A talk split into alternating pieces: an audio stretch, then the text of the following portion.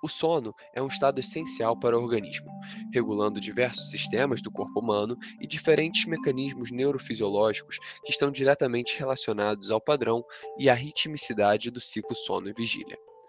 O sono consiste em períodos não REM e REM alternados. O sono não REM tem quatro estágios, nos quais não há movimento rápido dos olhos.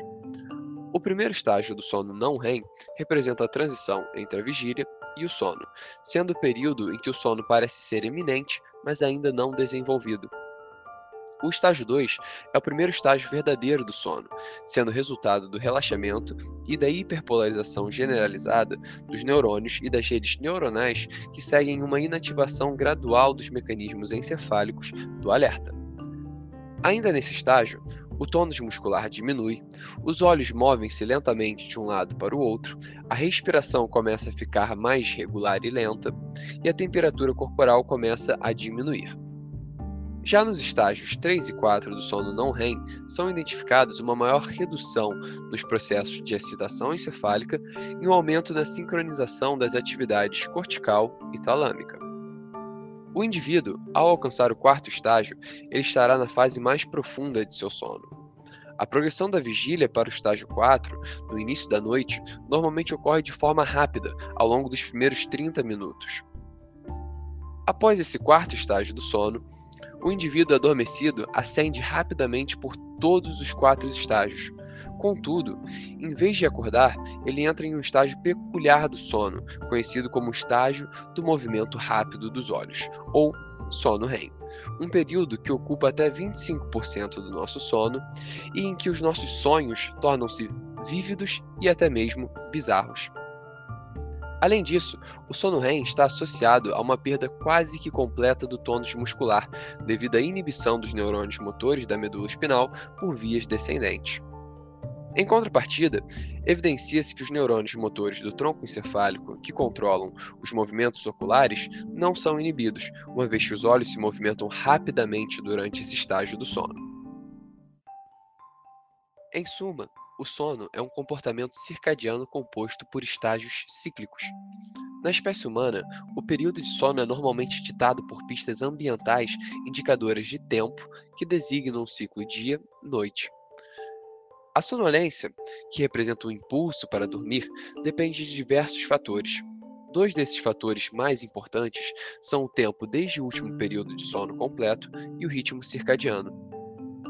No mecanismo de tempo desde o último período de sono, é perceptível que o principal mecanismo envolvido é derivado do metabolismo energético neural.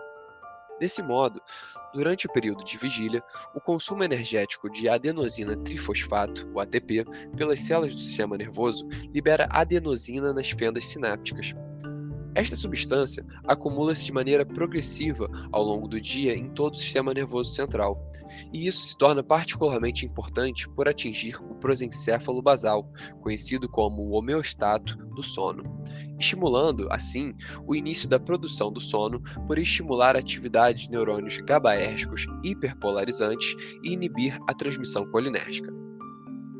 Já nos mecanismos referidos à ritmicidade circadiana, sincronizado pelo ciclo claro-escuro de 24 horas, pistas ambientais de dia e de noite que impõem tempo chegam ao núcleo supraquiasmático, o relógio mestre circadiano.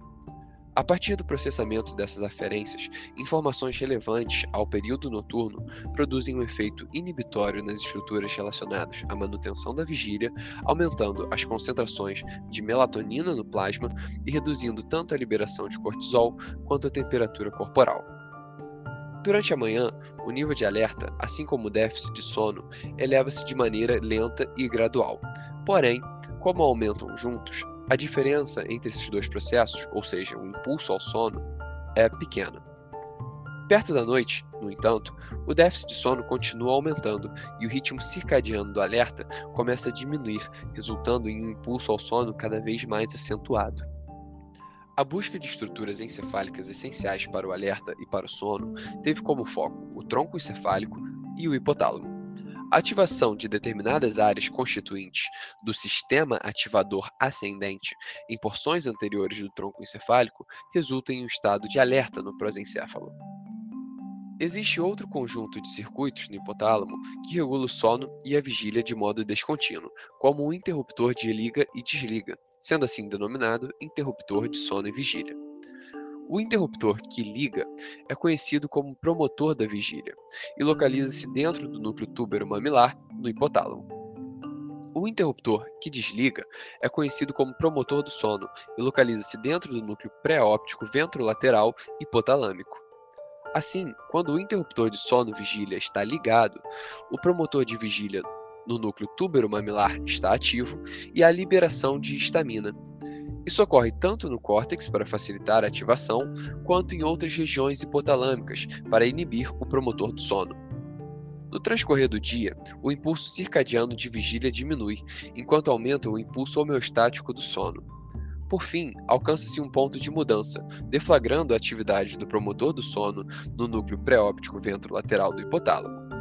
Desse modo, o interruptor de sono e vigília é desligado e ocorre a liberação de GABA no núcleo túbero-mamilar para inibir o estado de vigília.